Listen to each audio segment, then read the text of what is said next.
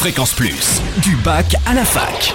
Forum, débat, soirée en Bourgogne, tous les bons plans étudiants. Bonjour Totem, bonjour à tous. Pour commencer, chapeau bas au pilote du Team Addict Engineering, étudiant apprenti ingénieur à l'Institut supérieur de l'automobile et des transports de Nevers. Ils sont devenus champions de France le 11 janvier dernier lors de la remise des trophées de la Fédération française de motocyclisme. Ils ont en effet reçu leur titre de champion de France de moto 25 Power catégorie 2. Notez que la première manche de la saison est prévue le 19 avril à Rouen.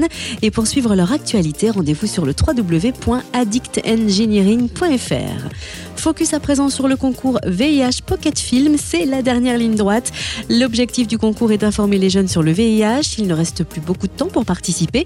Vous avez jusqu'à demain, alors si vous avez entre 15 et 25 ans, dégainez vite votre téléphone portable pour réaliser une vidéo sur le thème de la prévention ou de la vie avec le VIH à déposer sur le www.sidaction.org.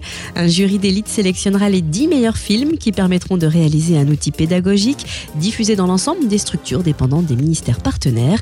Les vainqueurs se verront par ailleurs remettre un prix à l'occasion du SIDAction qui se déroulera du 4 au 6 avril prochain. Et puis qu'on se le dise, la nouvelle édition des Négociables approche à grands pas. Elle se tiendra au Palais des Congrès de Dijon le 11 février. Comme chaque année, ce challenge lancé en 1989 va réunir professionnels et étudiants en formation commerciale. Un excellent moyen pour les étudiants de se faire remarquer par les entreprises qui proposeront stage et emploi. Les étudiants vont donc se retrouver en situation réelle de négociation sur des cas concrets proposés par les entreprises partenaires.